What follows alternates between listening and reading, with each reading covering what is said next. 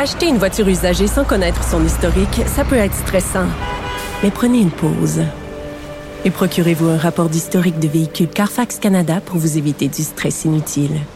Carfax Canada. Achetez l'esprit tranquille. La Banque Q est reconnue pour faire valoir vos avoirs sans vous les prendre. Mais quand vous pensez à votre premier compte bancaire, tu sais, dans le temps à l'école, vous faisiez vos dépôts avec vos scènes dans la petite enveloppe. Hmm, C'était bien beau. Mais avec le temps, ce vieux compte-là vous a coûté des milliers de dollars en frais, puis vous ne faites pas une scène d'intérêt. Avec la banque Q, vous obtenez des intérêts élevés et aucun frais sur vos services bancaires courants. Autrement dit, ça fait pas mal plus de scènes dans votre enveloppe, ça. Banque Q, faites valoir vos avoirs. Visitez banqueq.ca pour en savoir plus.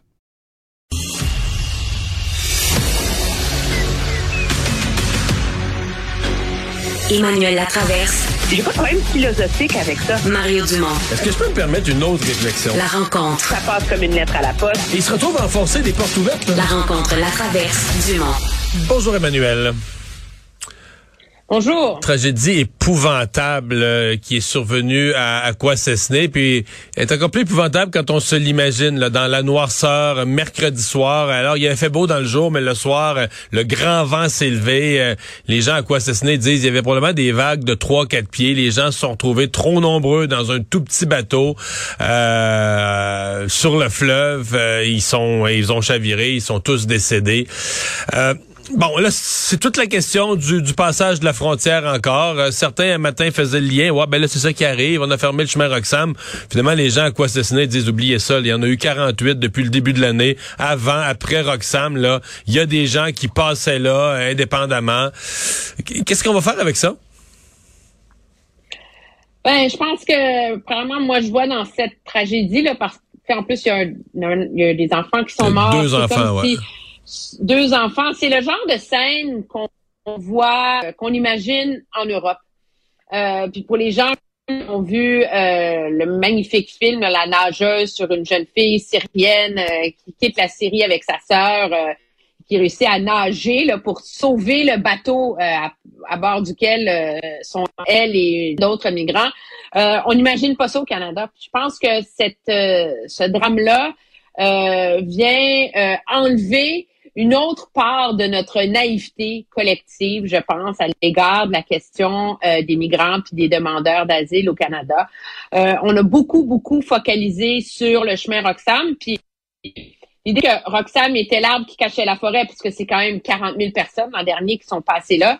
Mais euh, la réalité, c'est que je pense que ça nous révèle cette histoire-là, que c'est un problème plus complexe que de dire on va fermer le chemin Roxham puis on va mieux contrôler les frontières.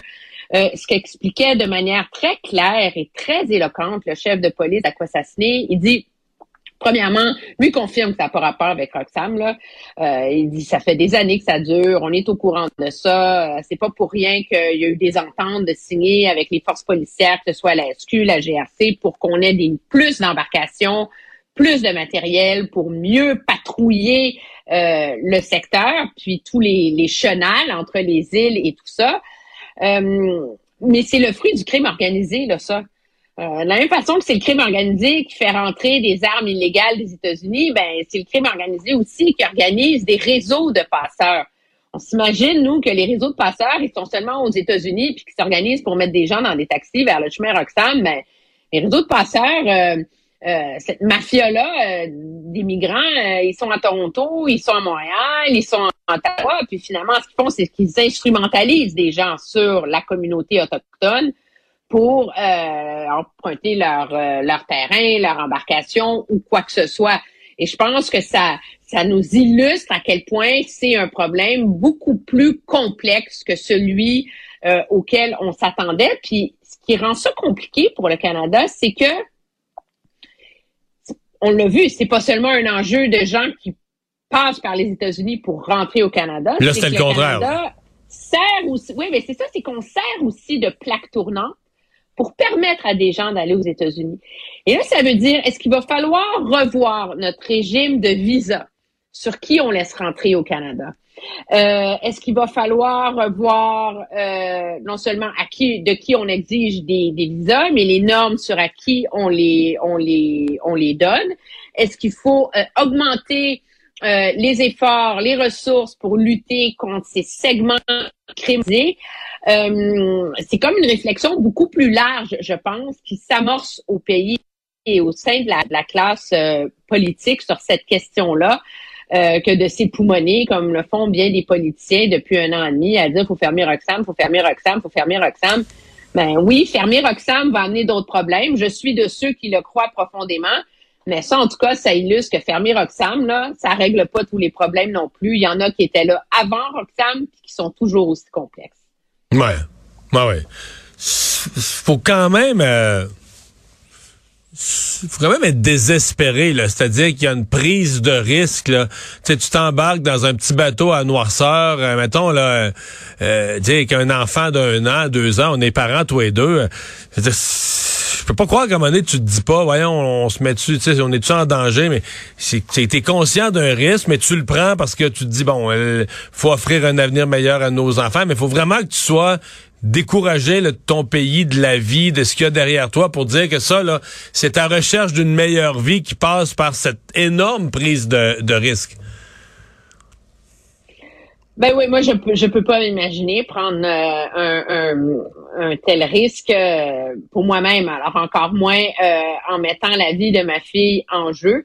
Mais ce qu'il faut comprendre aussi, c'est que ces gens-là, quand on parle de gens qui sont roumains, qui sont indiens, objectivement, puis on n'a pas tous les détails, on connaît pas toute l'histoire, donc il faut rester prudent. Mais a priori, c'est pas des gens qui fuient la guerre là c'est pas des gens qui fuient les cartels de drogue colombiens euh, et c'est et c'est c'est tout problème de voir le, régime international d'immigration, de protection des réfugiés euh, détourné finalement par euh, ces réseaux et qui, qui entretiennent l'idée auprès de gens qui sont dans des circonstances économiquement ou socialement désespérées qu'il y a une façon d'obtenir un meilleur avenir en contournant euh, les lois.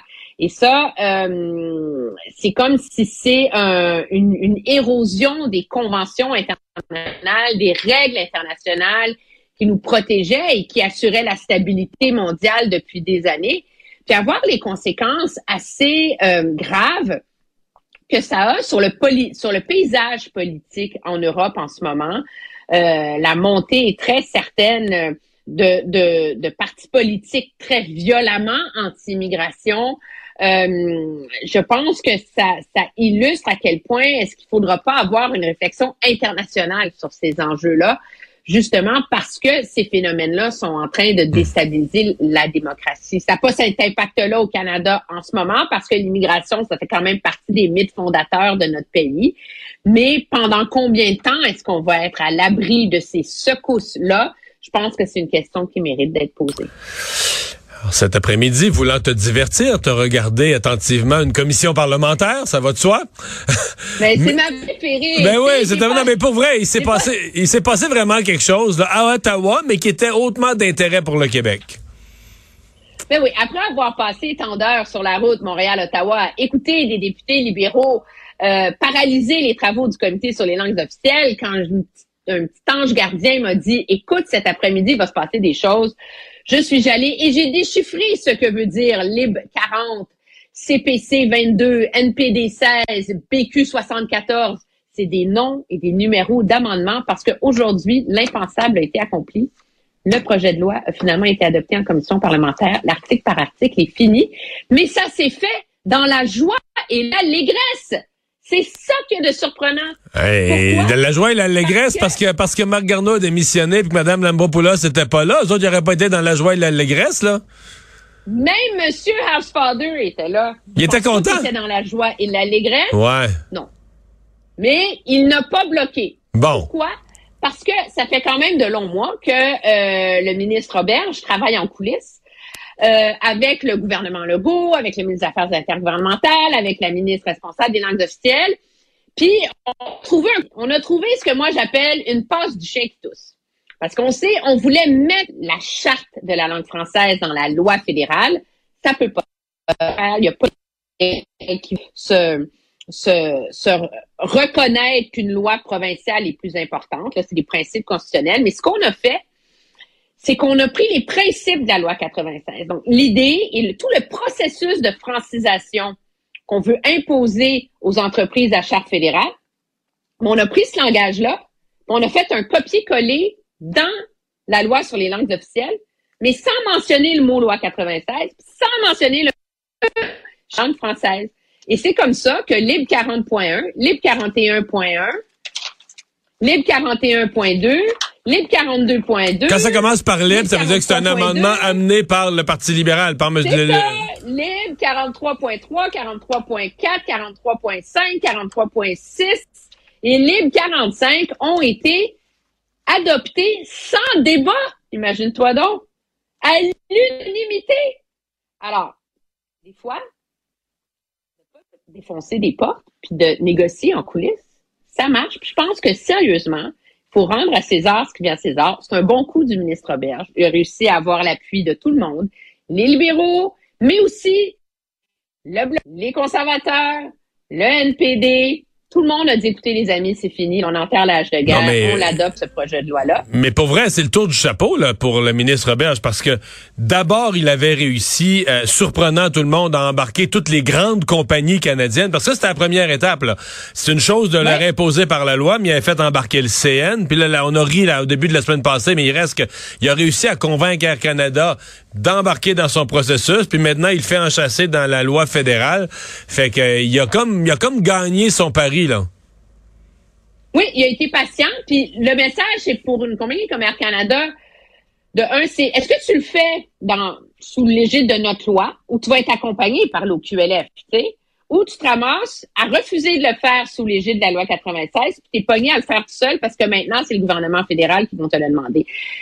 On peut dire que ça change rien parce que les gros joueurs ont déjà décidé qu'ils allaient embarquer dans le processus de francisation, mais légalement, ça change quelque chose parce que ça protège légalement ce processus de francisation des entreprises c'est majeur, C'est majeur. Une entreprise peut plus aller devant les tribunaux. Puis objectivement, le gros problème puis le gros chantier qui s'ouvre devant le gouvernement du Québec, c'est les entreprises entre 25 et 49 employés qui vont devoir se franciser. Ça, on dit qu'il y en a deux à 300. Donc, en réglant le débat puis en mettant ça dans la loi fédérale, ben ça fait le message est assez clair là. Ils sont obligés de rentrer dans le rang. Puis il y a quelque chose d'encore plus joli dans tout ça. Voyons donc. C'est que la façon dont c'est écrit, ces obligations en termes de francisation et du droit de travailler en français va s'appliquer dans les communautés francophones minoritaires à forte prépondérance de francophones. Donc, ça va s'appliquer à Moncton. Ça va s'appliquer dans les communautés au Manitoba où il y a des grosses communautés francophones. Donc, en menant sa bataille pour le français au Québec, mais finalement, on a donné un petit coup de pouce aux communautés francophones hors Québec. Bon. Toi, est-ce que tu t'es gardé, est-ce que tu t'es gardé quelques commissions parlementaires? Parce que là, en fin de semaine, le Parlement siège pas. Est-ce que tu t'en es gardé quelques-unes pour regarder en fin de semaine? Ben, j'en aurais eu à regarder parce que Kevin Chou, le fameux député conservateur qui a perdu dans Richmond, supposément à cause de l'ingérence chinoise, témoignait ce matin au comité de l'éthique et je n'ai pas pu l'écouter. Alors, si jamais j'ai un petit désir là en fin de semaine, T'as du matériel en réserve. Bon, tu m'envoies, tu m'envoies rassurer. Je te souhaite une très belle fin de semaine. Salut. Au revoir. Bye.